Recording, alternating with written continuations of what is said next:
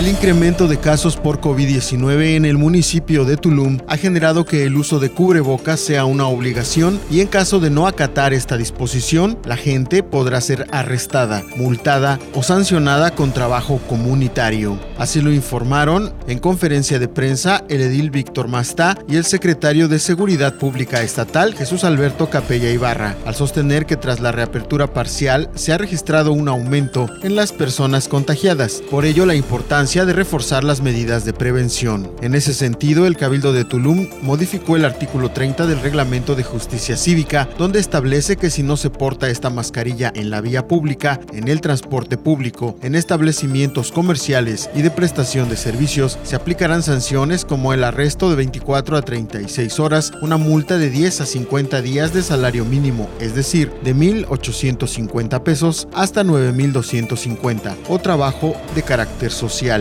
Ante ello, desde este miércoles y durante las próximas 72 horas se implementarán campañas para generar conciencia entre la población y los turistas. Además, la policía repartirá cubrebocas y se prevé que a partir del domingo inicien los arrestos. También habrá cierre de avenidas en mercados y centros comerciales, se tomará la temperatura, implementarán al menos tres puntos de control con la intención de disminuir los contagios.